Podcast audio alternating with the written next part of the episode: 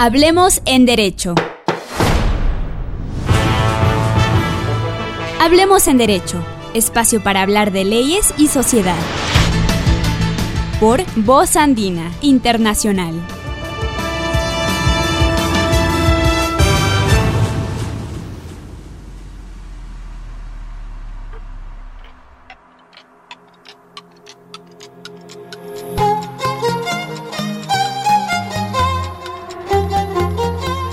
¿Qué tal amigas y amigos? Qué gusto y qué placer saludarlos en un programa más de Hablemos en Derecho a través de su radio online Voz Andina Internacional. Como siempre, es un gusto y un placer compartir en estos 60 minutos de información desde la academia y como lo hemos dicho, para tratar de facilitar el derecho que a veces los abogados hemos sido expertos en complicarlo. El día de hoy eh, tenemos dos invitados, eh, lamentablemente eh, una de los dos invitados no pudo estar acá presente físicamente, pero lo haremos mediante un contacto telefónico. Hablamos de la profesora María Dolores Miño, quien es profesora titular de la Universidad Internacional del Ecuador y además también directora del Observatorio de Derechos y Justicia. De la misma forma también tendremos eh, una charla muy interesante y amena, seguro estoy, con el eh, abogado Luis Enríquez, que yo ya lo voy a presentar más adelante, pero esta es una pequeña previa de lo que va a ser este eh, interesante programa. Las temáticas planteadas o escogidas para desarrollar el programa el día de hoy han sido el caso de Julian Assange con lo que tiene que ver al gobierno ecuatoriano y también lo que se desprendió luego de caso de Julian Assange el tema de Olavini, que actualmente termina o continúa estando todavía eh, recluido por la justicia por efectos de investigación y ya vamos a ver si se ha seguido el debido proceso, si el protocolo de información ha sido el correcto y, si es que se ha cumplido incluso con los derechos humanos de este, eh, no sé si llamarlo hacker o este informático o este o esta persona que conoce mucho del tema digital. Antes de continuar con esta información, quiero agradecer a toda la gente de la Universidad Andina que siempre está presente y pendiente de lo que es el programa fundador de Radio Voz Andina Internacional. Hablemos en Derecho. Vamos a, a ver si es que logramos ya hacer la conexión con la profesora María Dolores Miño, quien, eh, como les había mencionado, va a tratar el tema de eh, Julian Assange. Sí, muy buenas tardes, eh, profesora. Le saluda Nelson Calderón de Radio Voz Andina Internacional. Muchas gracias por atender nuestro llamado telefónico y le cedo a usted la palabra para que salude y de cierta forma también comience a develar ya el tema sobre Julian Assange. Usted, como eh, todo el mundo lo conoce, es profesora de planta de la Universidad Internacional del Ecuador en la Cátedra de Derechos Humanos y también es directora directora del Observatorio de Derecho y Justicia, lo que lo convierte en voz autorizada para tratar este tema. Profesora, qué gusto y muy buenas eh, tardes. Muchas gracias por la invitación y muchas gracias a todos los que nos escuchan esta tarde. Eh, efectivamente, el tema de Juliana Sánchez ha levantado bastantes dudas, preocupaciones y molestias desde una perspectiva de derechos humanos, eh, que en muchas ocasiones como esto es atravesado también por cuestiones políticas, ¿no? Entonces, desde la de derechos humanos tenemos algunas dudas con respecto a las garantías procesales que se le ha dado al que, que todavía es un ciudadano ecuatoriano, Julián Sánchez, y eh, también respecto a ciertas obligaciones que tiene el Estado a personas eh, con protección internacional. Recordemos que Julián Assange eh, eh, había dado pues un asilo diplomático y ese asilo precisamente se lo dio eh, a partir de un temor fundado, en ese momento el gobierno lo dijo, de que su vida y su integridad corre riesgo. Entonces, hay dos cuestiones fundamentales que hay que analizar desde una perspectiva de derechos humanos, que es el tema de eh, la naturalización y los derechos que derivan de esa condición, los, la forma como se levantó esa naturalización y finalmente las obligaciones que tenía el Estado al tratarse de ser una persona con protección internacional. Eh, entonces, a ver, por, con respecto al tema de la nacionalidad, que creo que es lo que más nos preocupa en este momento, eh, tenemos algunas dudas y que, que nos da la impresión que la autoridad pública igual no lo ha dejado suficientemente claro. Como ustedes recordarán, el día 11 de abril, el canciller Valencia acudió a la Asamblea a rendir eh, un, un, informe, a presentar un informe, pues, con lo que se había hecho en el caso Sánchez. De mí era precisamente que él hablaba de una suspensión de la nacionalidad. Y esta figura de la suspensión a nosotros nos causa mucha preocupación, porque tal figura no existe en la ley orgánica de movilidad humana. Lo único que existe es la posibilidad de anular la carta de naturalización y para esto se tiene que hacer primeramente un proceso administrativo que se llama una acción de lesividad, donde básicamente tiene que demostrarse que ese acto, es decir, el otorgamiento de la carta de naturalización, causó un perjuicio grave al Estado y a partir de esa declaratoria de lesividad iniciar un proceso de nulidad de la carta de naturalización.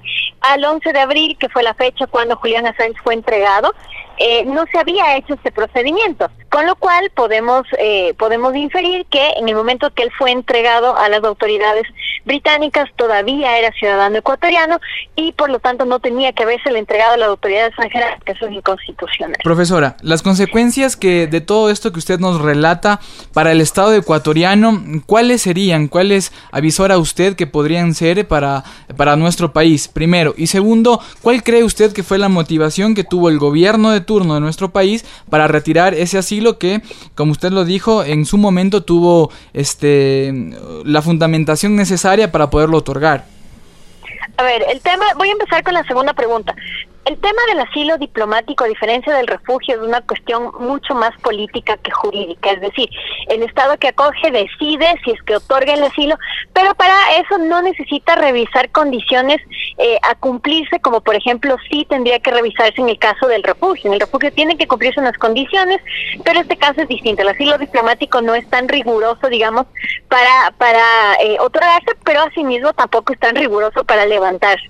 Entonces, por ese lado, el Estado tenía eh, en principio una facultad de levantarlo en cualquier momento mucho más en este caso tomando en cuenta que eh, el asilado Julián Assange no cumplía con las normas internas, sí causaba problemas a nivel internacional, diplomático con otros países, es decir, por ese lado tenían una causal fuerte para levantar el asilo. ¿Cuál es el problema? El, el problema no es ese, el problema es que, como muchos de ustedes conocerán, el derecho internacional incluye o contiene una figura que es una norma que se ha considerado como de rango jus cogens, que es esto del principio de no devolución.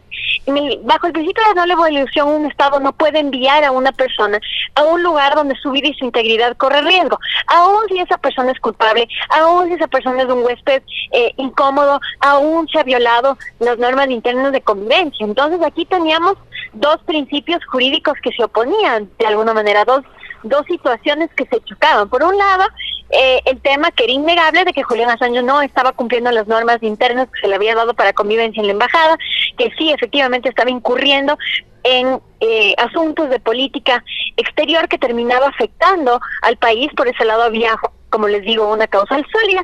Pero por otro lado tenemos este principio, que es una norma de rango Jus Cogens, que es la no devolución que creo yo, pienso que tenía que eh, ser más... Eh, ser más tomada en cuenta, más valorada a la hora de eh, tomar la decisión de entregar a las autoridades británicas. Eh, algo que se refuerza esta preocupación, por ejemplo, que cierta información, cierta documentación se ha compartido con eh, personal de seguridad de los Estados Unidos, según tengo entendido, no, no estoy segura, sí personal de los Estados Unidos y la pregunta que muchos decían es, pero ¿por qué? O sea, si es que él está detenido en Reino Unido, ¿cuál es la necesidad de, compartir información o hacer gestiones de colaboración con los Estados Unidos. Eso nos llevaría a sospechar que posiblemente se lo está mandando para allá, donde sabíamos él corría eh, peligro de ser incluso condenado bajo pena capital. Esto por un lado. Por otro lado, con respecto a la responsabilidad internacional del Estado, creo que tenemos que tener claro que el tema de la responsabilidad y las obligaciones de derechos humanos distan de lo político en el sentido de que protegen incluso a personas que no son necesariamente del gusto y del agrado de todos. Me explico, cuando nosotros estamos tratando de, explicar y de criticar la situación de Julián Assange, no estamos diciendo que esta persona eh, es una, un santo, que no tiene que investigar y sancionar cualquier delito que pueda haber cometido, pero sí que como un ser humano, como cualquier otro, está protegido bajo garantías mínimas desde el derecho internacional de los derechos humanos, especialmente aquellos que tienen que ver con el debido proceso y con el trato humano. Entonces, como les decía hace un ratito, con el, en el tema de la nacionalidad, por ejemplo, vemos unas fallas terribles a nivel del debido proceso, vemos que se han saltado procedimientos, vemos que se levanta una nacionalidad bajo un procedimiento no establecido en la norma, que se declara la, nacionalidad suspendida incluso antes de que se emita la acción de lesividad y la posterior nulidad. Entonces tenemos unas fallas procesales graves que constituyen violaciones eh, a derechos humanos que están consagrados tanto en la Convención Americana como en el Pacto Internacional de Derechos Civiles y Políticos y eso efectivamente le puede acarrear responsabilidad internacional al Estado. ¿Qué podría pasar? Por ejemplo, eh, Julián Assange, a partir a través de sus abogados, podría él presentar una petición a los órganos del sistema interamericano que eventualmente podría terminar en una sentencia condenatoria por parte de la Corte Interamericana del Estado, con lo cual el Estado tendría que indemnizar a Julián Assange, ahora convertido en una víctima de derechos humanos, y obviamente esa, esas indemnizaciones, especialmente los de carácter pecuniario, salen del bolsillo de todos nosotros, ¿no es cierto? Entonces, también la crítica es que muchas veces estas decisiones apresuradas, atolondradas, torpes, porque hay que decirlo así, generan más problemas jurídicos a largo plazo que lo que solucionan. Sí, efectivamente solucionaron el problema del huésped incómodo en la embajada, pero nos va a generar un problema a nivel de derecho internacional de los derechos humanos grave. María Dolores Emiño, quien está participando en Radio Voz Andina Internacional. Le agradecemos mucho la participación, eh, profesora, muy clarita, muy clarita, lo que nos permite tener los elementos necesarios para continuar con esta programación. Ojalá eh, en una oportunidad la podamos tener físicamente acá. Entendemos que sus obligaciones en la academia y de pronto en el ámbito profesional también la complican mucho, pero eh, agradecemos de todas formas la gentileza que ha tenido y la deferencia por conversar con nosotros. No, para ustedes muchísimas gracias de mi parte. Más bien me, me disculpo por no haberles podido acompañar ahí en los estudios hoy, pero quedamos seguro para una próxima ocasión. Muchas gracias, María Dolores Miño, eh, docente de la Universidad Internacional del Ecuador, que hizo información con nosotros a esta hora de la tarde.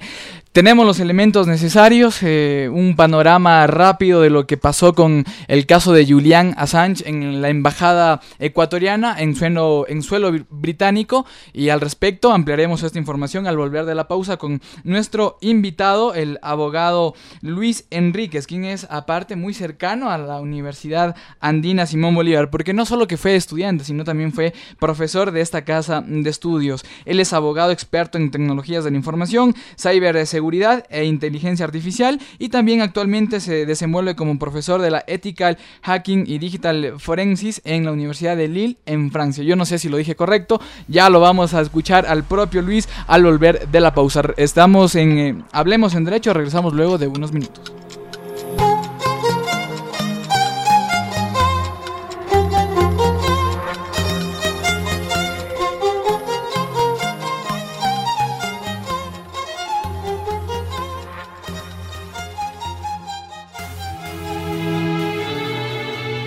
Voz Andina Internacional les invita a su nuevo programa. Música, cámara y acción. Un emocionante recorrido por el séptimo arte y sus bandas sonoras. Acompáñenos cada semana junto a Eddie de la Guerra en Música, cámara y acción.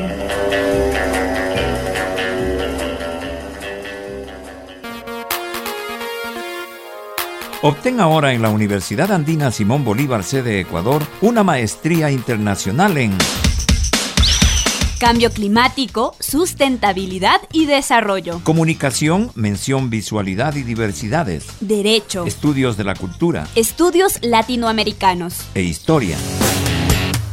Títulos extendidos legalmente en Ecuador y con cobertura internacional.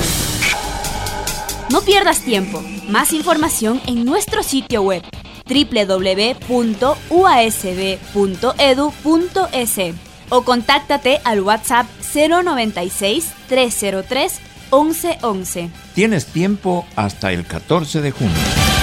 Mires por donde lo mires, la andina es 100% internacional.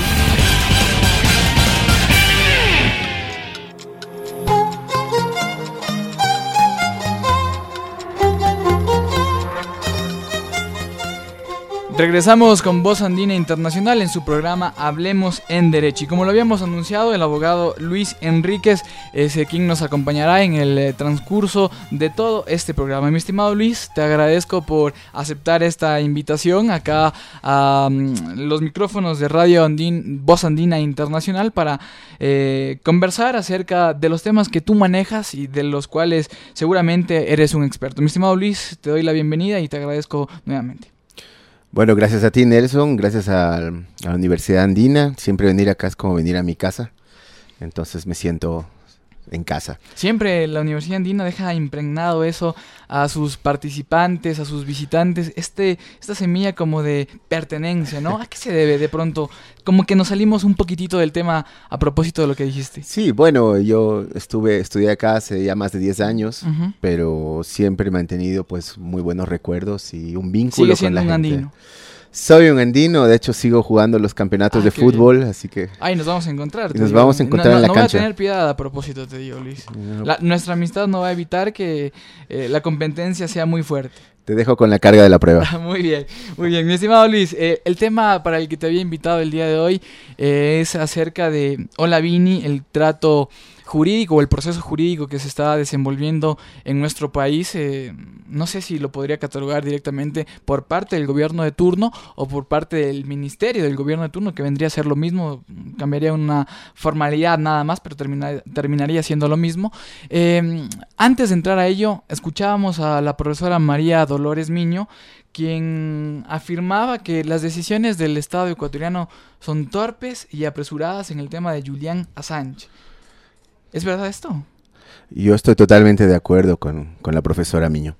¿Sí? ¿Por qué eh, de, pronto, cómo podríamos justificar eh, el accionar del Estado ecuatoriano?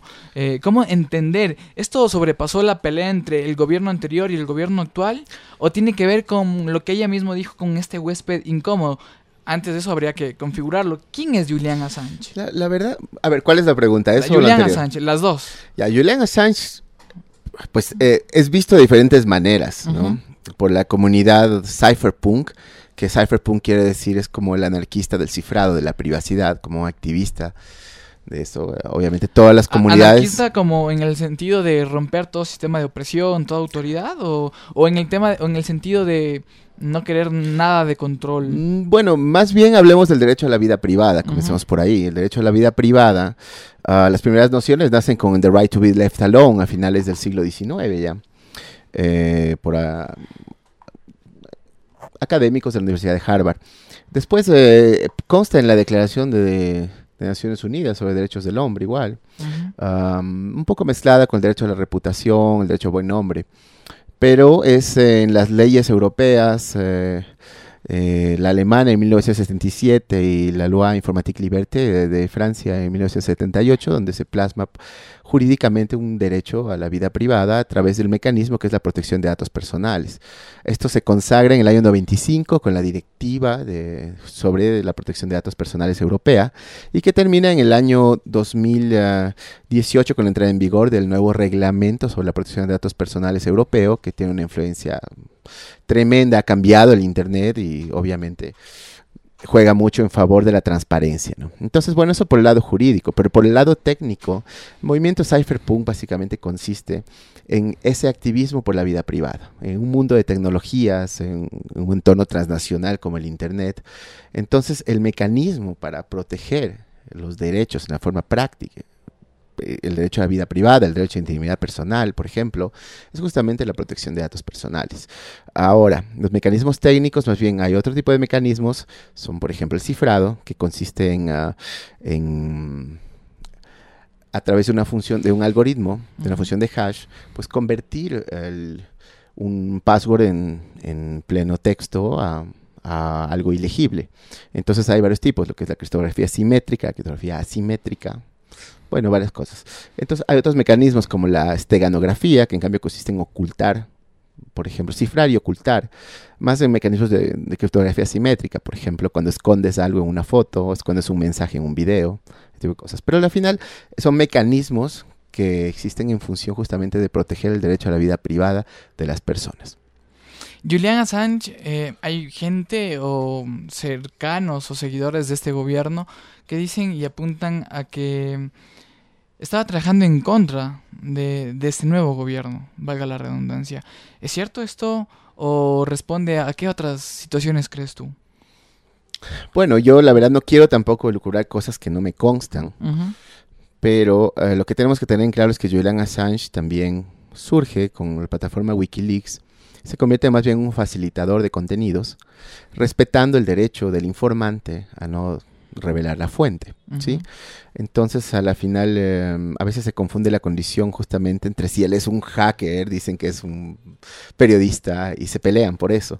En realidad, a la final, el, ¿Es periodista? Esa era una de las preguntas que yo te ¿qué es ser periodista? Tener un diploma. Mm, Ahí viene el bueno, punto. y sí, si es que es investigador, yo también te quería preguntar. Sí, ese es el punto. O sea, entonces, yo creo que con las tecnologías de la Yo creo que los información, cartones se ha perdido no esa necesitan Pero o, más- o no responden a lo que una persona puede ser. Mm, Más que eso, yo voy al punto de que el periodista, con las tecnologías de la información, se ha perdido un poco la noción de qué es un periodista.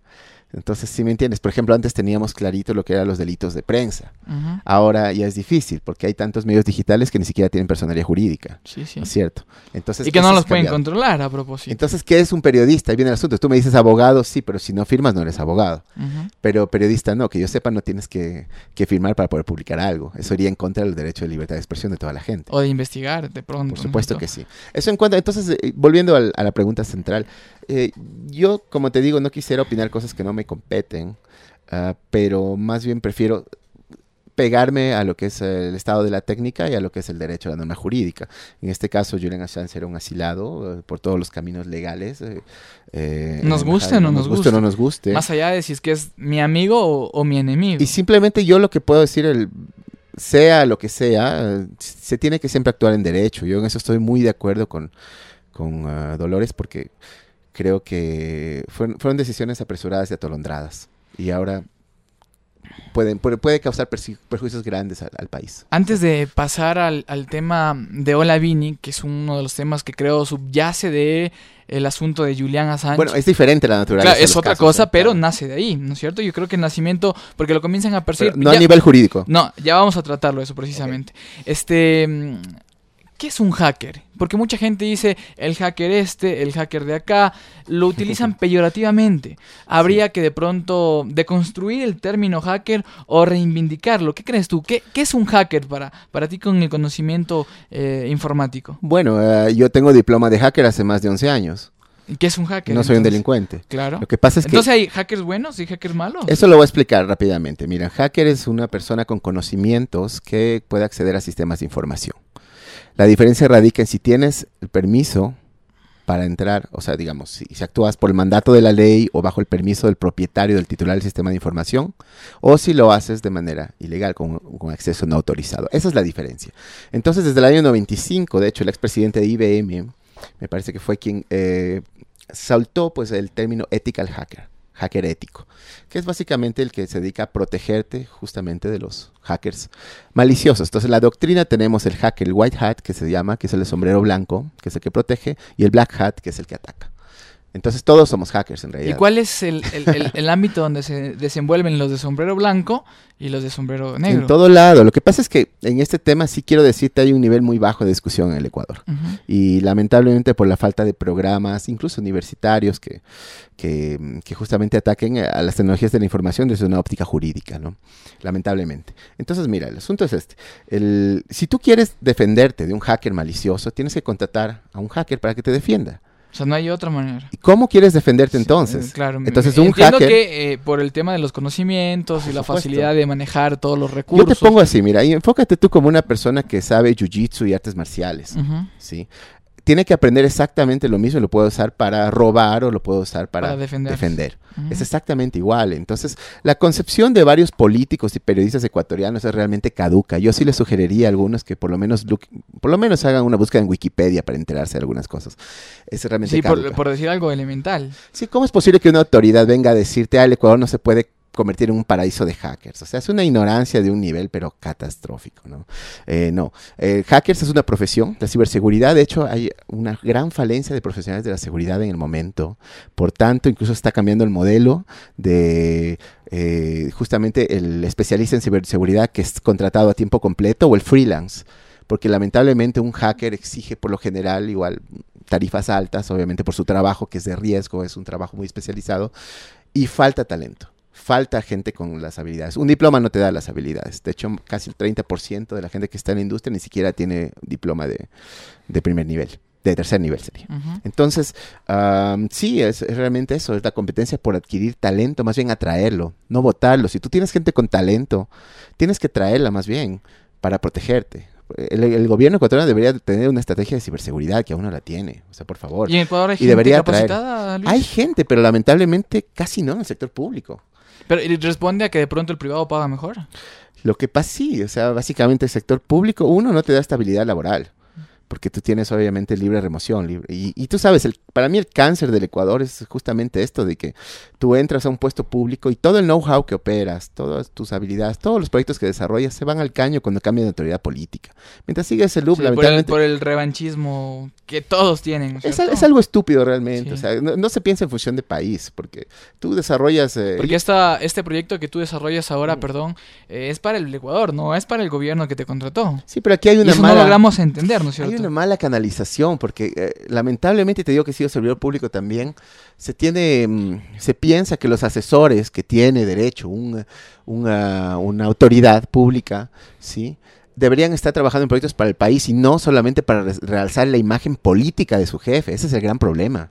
Entonces lo que se dedican es a trabajar de una manera súper vanidosa para realzar la, imagen política de un político, pero no realmente en proyectos emblemáticos. Y si Eso responde a la forma clientelar de hacer política. Y si es que lo hacen, y te digo que yo conozco, e incluso he estado envuelto en proyectos muy interesantes que ahorran mucho dinero al Ecuador, llega ese proyecto, cambiaron la autoridad y los proyectos se mueren ahí porque todos los que vienen dicen, no, no, no, no, comenzamos desde cero.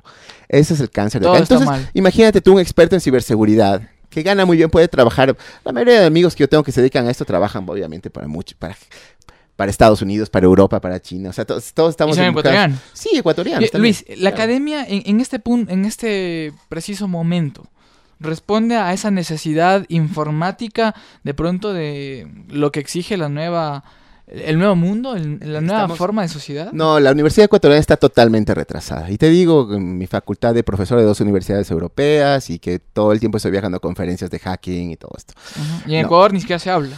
Lamentablemente en Ecuador las universidades, yo diría, están, están bastante tarde. Yo diría más bien, las, del lado técnico sí están están casi en lo que está pasando afuera, en muchas ramas. ¿A qué nos referimos con el lado técnico? Por ejemplo, las escuelas politécnicas, me refiero a la gente que estudia directa. Por ejemplo, yo también soy profesor en una maestría de ciencias de la información. Si interesa este tipo de, profesión, de seguridad, ¿a qué carrera tiene que postular? ¿A qué carrera tiene que inscribirse de pronto? Bueno, acá del lado técnico, o sea, yo te digo la SPO, la SPOS, la Polio, o sea, sí están abordando. ¿Pero qué hablamos? ¿Ingeniería, ¿Ingenieros en sistemas? No, hay una gran confusión. Es como decir que el abogado es un todólogo. Entonces tú, como eres abogado experto en tecnologías de la información, dame sacando, dame sacando un juicio ahí de la Fiscalía de Tránsito. No, eso es un error. Y el gran error del Ecuador es que por esa falta de cultura pensamos que el, el técnico ahí, el webmaster que tenemos en nuestra empresa debe saber todo. Y para nada. La seguridad es una especialidad muy aparte. Muy, muy aparte. ¿Sí? Entonces, em, yo, yo, sí creo que falta mucho. Aquí hay algunos programas, pero creo que hay dos cosas que entorpecen realmente la, el avance tecnológico del Ecuador en este sentido de la educación.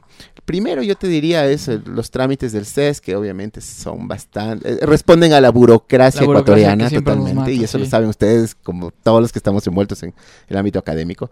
Y dos, sí creo que es la falta de justamente de, de mirar en dónde está el mundo, te digo no sé, hay, eh, por ejemplo, en el ámbito, el ámbito jurídico es muy importante abrir realmente un espacios de discusión sobre la tecnología. Por decirte, yo que soy especializado en esto, te digo, o sea, por ejemplo, donde saqué mi, mi, maestría en Alemania, en la Universidad de Hannover, el programa de Derecho y Tecnologías lleva más de 30 años. Y acá estamos luchando en la andina a ver si podemos sacar uno, si me entiendes. Es decir, sí estamos en esta rama jurídica muy, muy atrasados en Ecuador. Ahí, Luis, me, me surge otra interrogante desde de pronto eh, mi ignorancia de conocimiento, porque yo no manejo el tema y, te lo había mencionado ya días atrás cuando tuvimos este encuentro de el tema de las cacerías de hackers y todo, donde tuvimos la oportunidad de conocernos. Este, hay una voz desde la academia que dice que hay que romper contra el colonialismo académico. al decir que nosotros como país estamos atrasados y que tenemos que apelar al conocimiento extranjero de pronto, ¿no es una forma de regresar? ¿O en este momento es necesario eso por, por la falta de? Te digo, es hiper necesario. Por la falta de. Mira, en el mundo ahorita, el Ecuador, como la mayoría de países latinoamericanos, está perdiendo, como se dice, las oportunidades que trae la cuarta revolución industrial. Se las está perdiendo. ¿Es la cuarta revolución industrial? Estamos entrando a la cuarta revolución industrial. ¿Cuáles son esas características? La, la integración entre tecnologías inteligentes, inteligencia artificial y biotecnología. Ecuador está quedando fuera. Totalmente fuera. Nosotros eh, a duras penas hemos llegado a la tercera si, no revisa los planes que tenemos de economía digital y eso. Entonces, eh, sí creo que hay un gran déficit académico en el área. Yo te digo, no, no puedo hacer mucho al respecto, porque obviamente no tengo, ni ninguno de nosotros, es las autoridades de turno del gobierno. eso es voluntad política. Es voluntad política y lamentablemente es el cáncer de este país y como la mayoría de países latinoamericanos. Ahorita, las áreas de mayor inversión en el mundo, obviamente. Estamos en una economía de datos, mientras el Ecuador sigue en una economía simplemente de, de materias primas. Como para entender economía de datos, ¿a qué nos referimos? Que son los datos, tu insumo justamente, para manejar la, venta de, datos puede ser? la venta de datos, la explotación, la analítica de datos, básicamente, la información. Em, nosotros no la aprovechamos y otros países en cambio Por sí. Supuesto y sacan un fruto de aquello. No, pues obviamente es avance. Entonces, eh, si tú hablemos de inteligencia artificial, eh, la rama pues eh, de machine learning, aprendizaje automático, funciona que básicamente el programa aprende por sí mismo. Entonces tú tienes, le das datos, que es como decir para nosotros lo que percibimos por nuestra vista, lo que comemos, nuestro tacto. Imagínate un bebé. Un bebé viene con cero conocimientos al mundo, pero con algoritmos de aprendizaje. Es exactamente lo mismo con el software. Eso de, deviene en que tú tienes grandes sets de datos que los explotas, obviamente. Entonces, si tú haces una búsqueda en Google, obviamente te vas a preguntar, pero ¿por qué me sale este anuncio acá, justo a mí? Obviamente, porque te están rastreando todo y llega justamente lo que piensan que tú tendrías. Entonces, ¿cómo funciona? Todo eso se guarda. interesaría, Exactamente, o en Facebook, ¿qué amigo te conviene? ¿Una especie de capitalismo informático, puede ser? Bueno, a mí no me gusta poner en términos de capitalismo hoy en día porque hasta la China es capitalista, así ah, que yo no sé cómo enfocarlo hoy en día. Creo que prefiero salir. Pues es que es la realidad, te digo, Luis. Sí, pero pues, vivimos en un mundo capitalista, como lo dijo eh, Madonna en los años 80, no hay nada que hacer. Sí, lamentablemente. Eh, bueno, ha sido Marilyn Monroe, disculpa. Sí, sí. pero sí, pero en todo caso lo que te digo es que se están peleando en este momento entre Estados Unidos, Canadá, cerca de Estados Unidos, el sudeste asiático, China a la cabeza. Esto, este, este problema. Y la Unión Europea se están peleando justamente el, el próximo mundo. El próximo. Este, este problema que salió y rapidito como para luego entrar ya al tema de, Ola, de, Ola, sí, De, de, Huawei. El tema es, ¿Tiene que ver, responde a esto que estamos conversando? No, más bien yo eso creo que es un problema de, derechos de autor y de competencia. Yo más bien te diría que el asunto es que se está invirtiendo, por ejemplo, países como Alemania, Inglaterra, Francia, están invirtiendo muchísimo en inteligencia artificial. Muchísimo, porque obviamente saben que ahí está su insumo económico para el futuro. Eh, sin embargo, eh, el, como te decía, la blockchain igual, por ejemplo, planes de gobierno de, electrónico de Corea del Sur, por ejemplo, contempla la blockchain como la arquitectura adecuada para manejar los recursos del Estado. Es decir, está en otro patín, te quiero decir. Eso es lo que te quiero decir. Está en otro patín. Y en Ecuador, sin embargo, no sé si tal vez por el letargo que dejaron eh, varios años de mala gestión, pero en el Ecuador no estamos hablando de estos temas y eso es gravísimo porque estamos condenándonos a su desarrollo por los próximos siglos. Es ahora el ¿Y esto regional o solo es Ecuador? Yo diría regional, no solo Ecuador, pero hay países que nos llevan bastante ventaja como Chile o Colombia. ¿Y en, toda Latinoamérica ellos son, digamos, los de primera punta? Por lo menos... O, para la región de pronto, sí, pero para, el mundo... Para el mundo no, lamentablemente. Siguen siendo Lamentablemente ahí la competencia está en Estados Unidos, China más cercano y la Unión Europea que, que obviamente gana mucha fuerza por la unión pues, de, todos estos países juntos, 28. Bueno Luis, eh, yo te decía al inicio de esta entrevista que mm, Hola Vini llega al radar de los gobiernos, del gobierno de turno, de los ministros del gobierno de turno, luego de, y no sé si esto es una impresión apresurada, pero luego de entregar a Julian Assange en ese eh, en esa suerte de romper eh, el principio de no entrega que hacía eh, mención María Dolores. ¿Nace así Olavini o antes de Julian Assange y de esta posible entrega ya se conocía de Olavini? ¿O responde de pronto a la absurda justificación que necesitaba el gobierno para poder decir este señor, este ciudadano extranjero, está atentando contra la seguridad ecuatoriana? Sí, pero a ver, comenzamos con bases, ¿no? Olavini es un geek, como diríamos, es un desarrollador de software, ¿sí? Que enfocó mucho su trabajo en lo que es justamente la defensa de la vida privada. Se puede decir un hacker blanco. Porque está defendiendo. Eso depende del propósito, sí, pero, pero sí, o sea, más bien es un activista de, por los derechos de las personas. Comenzamos por ahí, ese es el primer membrete donde salimos para armar un tipo de silogismo, digamos. Correcto. Ya. ¿Qué es lo que sucede? Uh, Olavini vino al país ya hace varios años, es que ha vivido en el país de pronto intermitentemente, de lo que yo tengo conocimiento, pero varios años. Ha trabajado en Ecuador, eh, estado en proyectos también, o sea, de desarrollo importantes, pero a nivel internacional. ¿Se ha desenvuelto privada o públicamente? Privada. Siempre privadamente. Que yo tengo conocimiento, sí, por amigos en común. Y eso. Entonces, eh, pero también tiene una gran reputación con, justamente con los movimientos. Por eso te decía, hay que entender la dinámica de justamente el Internet a nivel global y de lo que es un cypherpunk. Por ahí viene el asunto. Entonces, yo te digo, porque yo también obviamente he estado en estos, en estos lares, digamos, ¿no? Entonces te digo, eh, Olavini tiene mucha reputación por justamente trabajar en programas de privacidad, alguien contribuye mucho al, desarrollo del software, del open source, del software de código abierto y free software, bueno, que ahí hay una diferencia pequeñita filosófica, pero al final depende de la licencia, ¿no? Entonces, eh, él ha contribuido mucho esto, de este software que, que la gente puede utilizar justamente para para interrumpir ciertas cosas. Hay algunos sucesos importantes que decir aquí, o sea, obviamente el espionaje global de los gobiernos, la vigilancia masiva, ha convertido el mundo a... Ah, mejor dicho, ha invertido el principio de inocencia de la gente en un principio de culpabilidad. O sea, ¿cómo es eso de que ahora somos culpables hasta que demostremos todo lo contrario? O sea, realmente terrible, es terrible. Entonces, eh, básicamente, gracias a gente como Lavini, podemos decir que tenemos software para poder cifrar nuestras comunicaciones y evitar esa vigilancia global. Entonces, ¿a qué responde esta, no sé si llamarla persecución, a este activista online que, que, estaba viviendo en nuestro país. Yo, yo, lo que te puedo decir, yo te analizo jurídicamente. Mira, eh, se lo está acusando por el artículo 232 del Código Orgánico Integral Penal. Entonces yo quisiera primero leer qué es esto para, para, para entrar en contexto. Es Ataque a la integridad de sistemas informáticos. La persona que destruye, dañe, borre, deteriore, altere, suspenda, trabe, cause mal funcionamiento, comportamiento no deseado, suprima datos informáticos, etcétera, etcétera, etcétera, etcétera, será sancionada con pena privativa de libertad de 3 a 5 años. Comencemos por aquí. Este artículo como tal es una fanesca jurídica. Mezcla tipologías, en realidad supongo que no, no, no siguieron un buen modelo doctrinario para hacer estos artículos del COIP. Y yo, por eso. y responde a, la carencia legislativa que tiene el país. Sí, yo, yo, yo pienso que podemos, podemos vincular. Sin embargo, si nos tenemos esto, te digo por qué, porque la tipología es diferente. Destruir, dañar y borrar un sistema es una cosa.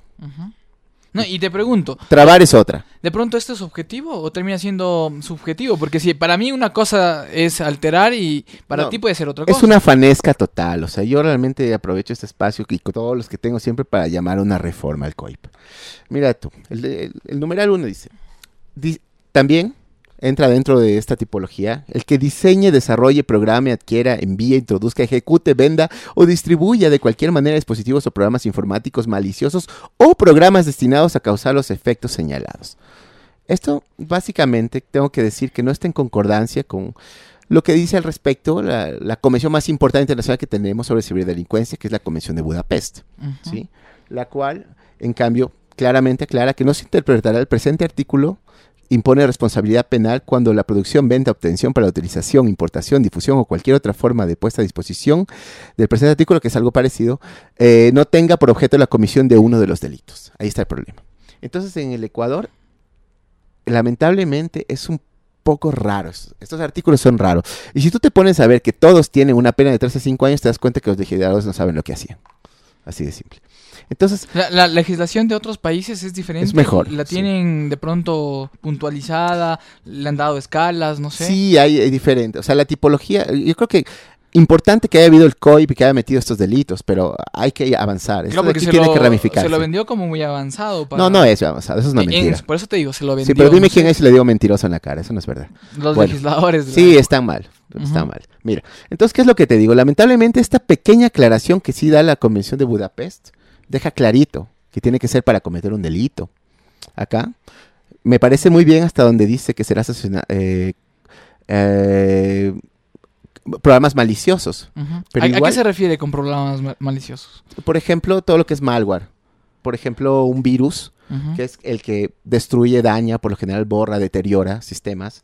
Ah, se aprovecha de una vulnerabilidad de software que tenemos por obviamente miles. ¿sí? El año pasado mismo se reportaron en las bases de datos de Estados Unidos más de 65 mil vulnerabilidades de software que usamos a diario. Eh, eh, también puede ser un troyano, que un camión troyano es un programa que tú instalas y básicamente crea una puerta trasera para comunicarte. ah, y, y puedes espiar la cámara, puedes ver todo lo que tecleas, instalar un keyboard, lo que sea. Ujú. Entonces, a través de un canal legítimo, por ejemplo, es el mundial, te mando un video de Messi, te mando pues ahí la carga útil, que es un troyano. La carga útil es el virus, para entender en lengua- digamos en lenguaje El no lenguaje tan humano. técnico. Sí, exactamente. Pensamos que eso es el payload. Lo que utiliza es primero encoders, se llama encoders, son básicamente rutinas que uno trabaja sobre todo en, en assembly code para, para ofuscar a los antivirus. Y después de eso tú pasas por lo que son los programas de crypters.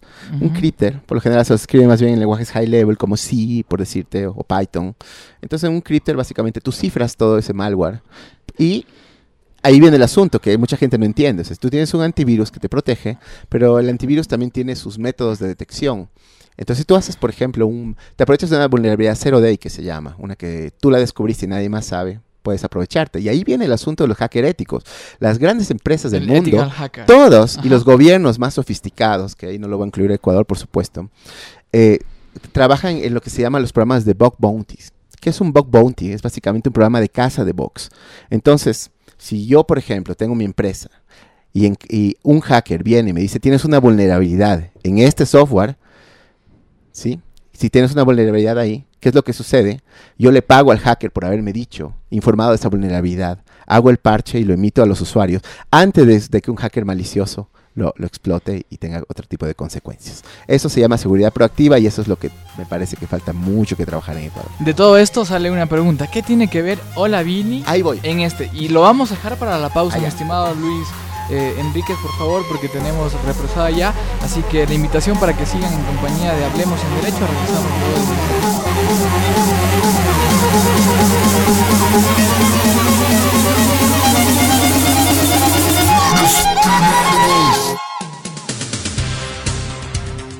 El programa de fortalecimiento de los gobiernos autónomos descentralizados, FORGAT, presenta un espacio de opinión y reflexión quincenal bajo la conducción de Edison Mafla.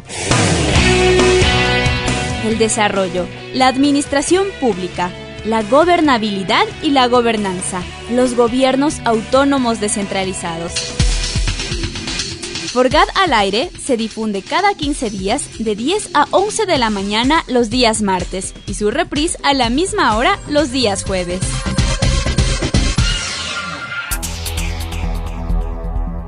Voz Andina Internacional. Nos reinventamos en la ruta académica. Radio Voz Andina Internacional. Una emisora creativa.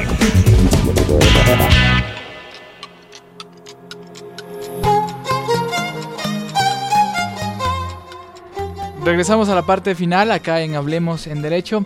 Luis eh, Enríquez, la pregunta había quedado planteada. Con toda esta explicación que tú nos brindaste, ¿qué tiene que ver Olavini al respecto con incluso el tipo penal al- con el que se lo está acusando? Porque habla de sistemas informáticos dañados, destruidos, alterados, etcétera, pero no dice qué sistemas informáticos. Sí, ahí está. eh, para mí es donde se cae todo el caso. Porque si, por ejemplo, yo mm, pongo una denuncia por lesiones, ¿cuál es, ¿dónde está la prueba? En los golpes de la víctima. Ujú. Tengo que hacer un examen en- médico en- legal. En la víctima, claro. Si es que igual eh, cualquier, cualquier delito a la final, o sea, ponte a pensar, delito penal. En este caso, En el tema de la vida, por ejemplo, si ahora Nelson Calderón se- eh, es acusado de un asesinato, eh, el fiscal llega y dice... tiene que haber una víctima para ¿no es que haya asesinato. Hubo pues. un asesinato, pero mi defensa pregunta, ¿a quién mató? No importa, acá hubo un asesinato. Exactamente. Estamos en algo... Es lo mismo. Entonces, en este caso, el caso se construye a partir de que hay un sistema atacado. Y, en todo caso, puede empezar investigaciones para determinar el nexo causal con una presunta, ¿Y eso amerita un prisión? presunto atacante. Ah, para mí esto no amerita prisión. O sea, hay muchas violaciones al proceso. Pero yo me quiero centrar en la esencia del asunto. Mira, entonces, yo lo que quisiera en realidad, y digo a nombre de todos quienes pues reflexionamos en esos temas, eh, trabajamos en la academia, te diría, yo quisiera saber del gobierno realmente y que, nos diga, bueno, el gobierno, en este caso, lamentablemente en el cual nos hemos acostumbrado a mezclar todos los poderes, pero sí, pues el, fiscal competente, que nos diga, o sea, entonces, ¿qué sistema fue dañado, destruido, borrado, deteriorado, alterado, suspendido, trabado, causado? Cualquiera de las, justamente de las de las causales tipificadas aquí en el artículo 232. O sea, ¿cuál fue el sistema primero? Entonces aquí yo quiero poner en manifiesto una ridiculez que veo en todo esto, y discúlpame mi tono, porque sacan el periódico una unos USBs, unas llaves ahí de acceso, eh, una ¿Eso es la prueba de la fiscalía? Eso es lo que puedo y unos libros, te, pregunto porque mi tía de 70 años tiene eso en su casa. Ella no, eh, no graba sus fotografías en la computadora, sino utiliza pendrive. Sí, te digo, o sea... si es que ese es el elemento, o sea, todo el mundo somos por supuesto, susceptibles de aquello. Imagínate a mí, van a mi biblioteca y me queman vivo. Entonces, lo que te digo es esto. Entonces, todo eso son las pruebas, pero lo que la gente no se ha puesto a pensar en este caso es que... Pero, esas son las únicas pruebas, te pregunto. Espérame, primero análogamente te digo. Ya. ¿Cómo? Si es que yo asesiné a alguien, ¿vas a buscar la prueba en el asesino? O sea, si es que es flagrante, sí, porque obviamente que puedo tener manchas de sangre o algo, pero no después de una semana. Obvio. Ya no es flagrante después de una semana. Claro, en este caso, las pruebas están en los registros, en los logs del sistema atacado. Y eso, ahí es donde se debe hacer el examen. se necesita un peritaje informático. Exactamente, pero ¿dónde es el asunto? ¿El dónde? O sea, aquí nos mandan, por eso yo siento que todo esto es una gran pantalla, es elaborado, porque nos dan todas las pruebas que salió, esto se hizo viral por todo el mundo y eh, todos lo vimos, ¿no? Las pruebas que ponen, de, incluso con unos libros, o sea, algo muy ridículo, ¿no? Y y se estima incluso decir que es un tipo peligroso por todo lo que sabe. ¿Libros sospechosos era la categoría que? Eh, o sea, pero te pregunto, ¿esa no, la categoría que en Ecuador tenemos que entender que la seguridad informática se usa para el bien y para el mal. Es como tener un cuchillo. Yo con el cuchillo de mantequilla puedo saltar en un sí. No, la fiscalía, yo digo, ellos eh, dijeron, mencionaron que eran libros. En la última audiencia lo que se limitaron es a leer las pruebas que fueron allanadas. Sí, esa hora y media de lectura de lo que tuvieron. Entonces, ¿qué te digo? Para mí, no. Por favor, abran, abran los ojos todos. Las pruebas están en el sistema atacado. Están poniendo como excusa que él no quiere revelar sus claves, algo a de esconder. Por favor. No se trata de eso. Si es que hubo un delito, por favor, muéstrenos el sistema atacado que yo me ofrezco, o cualquiera de los colegas, peritos, informáticos forenses, hacer el análisis debido de ese sistema atacado. Por supuesto, ahí tendremos, ahí sí podemos hablar con causa, podemos fundamentar una, una, un proceso. Eh, o sea, estamos hablando que, que, la teoría de la fiscalía está basada en la presunción de que en esos eh, pendrive, libros, podría haber algo. Sí, pero espérate. o sea, por eso te digo, ¿eso es lo que está pasando? Exactamente, pero yo lo que quiero decir es prácticamente, si quieren encontrar las pruebas, vayan a los sistemas atacados. ¿Por qué? No van a encontrar nada. El primero que es un experto en seguridad y tiene todo cifrado que dicen, ah, dame las claves, él no tiene por qué dártelas, ¿sí? Obviamente, no hay un mecanismo legal para obligarla a decírtelas. Y segundo, eh, él no las va a tener ahí porque obviamente no hay pruebas en el sistema del que ataca, las pruebas están en el sistema atacado. Eso tienen que entenderlo, está en el sistema atacado, están haciendo mal todo el enfoque. Si, si, en su caso, si es que pretenden encontrar algo, máximo podría ser que una letra diciendo, imagínate que sería, oye amigo, ¿sabes que me cae mal el presidente? Voy a atacar al gobierno. Eh, discúlpame, pero ¿y cuál es el sistema atacado todavía? Todavía no hay un nexo causal. Tienes que ir al sistema atacado. No hay sistema atacado, todo se cae. Y, punto, no hay dónde darles. el rato que muestren el sistema atacado, digan, por ejemplo, ah, eh, nos cayeron a 50 mil equipos infectados con ransomware y sospechamos que fue él. Ok, hay 50 mil equipos. Piensa todo, todo lo que sucede. O sea, Aquí me salen, me surgen dos preguntas, Luis. El tema, ¿la fiscalía está preparada para este tipo de procedimientos o este tipo de delitos que son nuevos para el tema de la justicia ecuatoriana?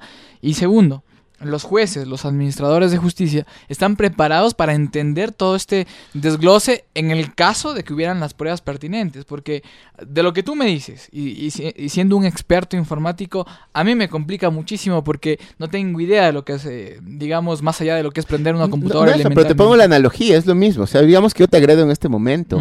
La prueba, ¿dónde va a estar? En ti, que estés agredido. es exactamente igual. O sea, o sea, por eso te pregunto, pero digamos, mis golpes van a ser sencillamente descubiertos por un médico legista, porque hay la experiencia para aquello. Pero en la prueba informática, al decir tal sistema se atacó con, no sé los términos correctos, los virus, los troyanos, etcétera, o tú me dirás si lo digo mal, eh, los jueces del Ecuador están capacitados como para advertir que esa evidentemente es una agresión a determinado sistema? Yo pienso que no. Lamentablemente no, y con este caso están demostrando que no lo están. Y en este caso me voy directamente a la fiscalía. Yo pienso que la fiscal nueva, eh, Diana Salazar, es una persona con mucha reputación y debería mirar este caso. Debería mirar este caso porque no tiene un sustento. Históricamente el Ecuador ha sido cuestionado por la falta de independencia en la justicia y, todo lo que incluso se agravó de pronto en la década anterior, etcétera, etcétera, etcétera. ¿Responde el proceso de Olavini a algo similar? Podría ser, tal vez no. Yo te hablo en términos concretos de lo que es mi experticia. Yo te digo, el sistema atacado, ¿dónde está el sistema atacado? ¿Cuál es el sistema atacado? Si no se cae todo este castillo de naipes. No hay nada más que decir al respecto. Yo he visto que los abogados de la defensa están hablando en sí, no hay ninguna prueba. Exactamente, no hay ninguna prueba, pero ¿por qué? La prueba debe estar en el, debe encontrarse en, el, sistema, atacado. Están yendo en dirección contraria. ¿Sí? Eso es todo eh, esto se desbarata. Entonces nos mandan también una foto ah, como que tener un servidor es algo malo como que tener, alquilar un servidor es algo malo, por favor, o sea, ¿en qué mundo? Estamos en la época de las cavernas, ¿acaso? ¿Sí? Entonces, es lo que te digo, o sea, ¿dónde creen que funciona el cloud computing? ¿Dónde creen que funcionan todas las aplicaciones web que ustedes hacen? En servidores, ¿sí? Que no tiene nada de raro que te conecte a un servidor y le alquile a alguien, eso es algo normal, totalmente normal. Ahora, eh, el asunto sí es el procedimiento, porque ahí vamos a probar.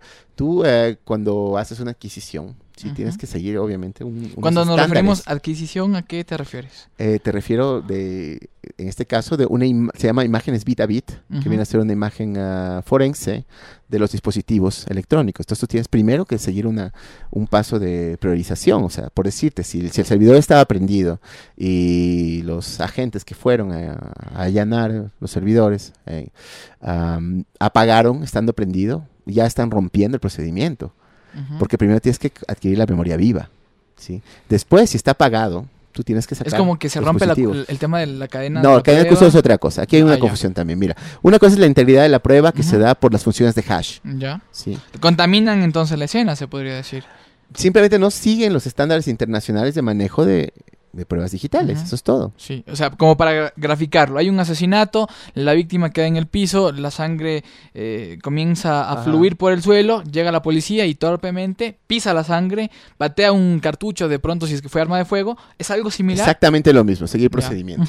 Entonces, en ese sentido, nosotros tenemos vagamente también un procedimiento que seguir establecido en el COIP, que nos da la pauta justamente para, para cumplirlo. La cadena de custodia más bien es un documento en el cual tú firmas... Eh, estar a cargo de una, de una, de una presunta prueba, ¿no? Que puede ser un disco duro, una memoria USB, cualquier cosa. Entonces, ah, básicamente sirve más para establecer la responsabilidad en caso de que se haya uh, violado los principios de autenticidad e integridad de la prueba. Entonces, por ejemplo, tú tienes el hash, es lo que te decía. Tengo el hash. ¿El hash es? El hash es mi huella digital. Mira, aquí tengo mi compu. Te mando así rapidísimo si quieres. Sé que estamos offline, pero le voy a hacer una prueba rapidísima. A ver, ¿está entrando a su computadora? Sí, entonces yo voy a hacer simplemente una demostración, pero muy, muy sencilla. ¿no? Voy a crear un archivo en este momento. Está creando en su computadora. Nano Andina, mira. aquí yo le pongo. Comienza a correr. Más que eso, lo salvo Aplico una función de hash, por ejemplo, voy a aplicar el SHA-1, zoom. Está escribiendo una clave, entiendo, en, su... No, SHA-1 es un programa, justamente, una función de hash. En el programa de la computadora. Y aquí puedes ver, un, esto es lo que estoy hablando, un hash. Ya, ah, es un código. Es, de, la, acción que firma tú hiciste, digital, la firma ah, electrónica del archivo. Asimismo hay una firma electrónica del disco duro. Si yo es como decir la identidad de lo que estás haciendo. mira, si yo solo cambio y pongo hola y pongo un punto acá, salvo, como puedes ver ahora, cambió la firma digital. Sí, es diferente. Es como la identidad entonces si es que hicieron, de lo que estás haciendo si mira, si allanaron este servidor, debían tomar, debían tomar el hash, ese momento obviamente de adquirir la imagen del servidor, ¿sí? Eh, si no lo hicieron, ya se violó. Ya no, puede, no podemos estar seguros de que ellos no van a alterar esta prueba. O que se contaminó. Se contaminó, exacto. Y lamentablemente en derecho penal sabemos que eso. Pues hay muchos casos que se han caído por, por, estas dos cosas, por la falla de los hashes y por eh, lo que es eh, ruptura de la cadena de custodia, por supuesto. Regresemos, eh, aprovechando que todavía tenemos unos minutos acá en Hablemos en Derecho, a la prueba. Ya. ¿No es cierto? La fiscalía ha denunciado que han encontrado en el poder de Olavini este, por decir un número, 10 memory flash. Han encontrado cables que permiten conectar discos duros con la computadora. Han encontrado discos duros. Han encontrado libros. Han encontrado dinero en efectivo. Y aquí me surge otra pregunta. O sea, no sé si es que el fiscal a cargo de, este delito informático es experto en microtráfico, porque yo reviso los expedientes de microtráfico y encuentro los mismos elementos que con los que los están acusando a Olavini. Encuentro dinero en efectivo, encuentro memoria, celulares, etcétera, etcétera, etcétera. Lo mismo que dicen eh, cuando se trata de, de un posible microexpendedor. Además, le suman también lo que habría que replantearnos si está bien usado o no, esta llamada anónima, porque tú llegas a una audiencia y escuchas a todos los policías a cargos de determinado procedimiento que llegaron al conocimiento de ese particular por la llamada anónima. Nunca, nunca se sabe. Incluso se ha llegado a normalizar esa conducta, eh, dejando en la indefensión a los posibles procesados, porque no podemos este, cuestionar esa llamada, porque es anónima y en realidad existió, esas son las preguntas que surgen. Te pregunto, ¿pasa esto acá? Eh, eh, sí, Mi percepción es lamentablemente no tiene una razón jurídica de ser, porque en el caso del microtráfico, obviamente, tenemos establecidas ciertas cantidades y si te pasas ciertas cantidades eres considerado un microtraficante.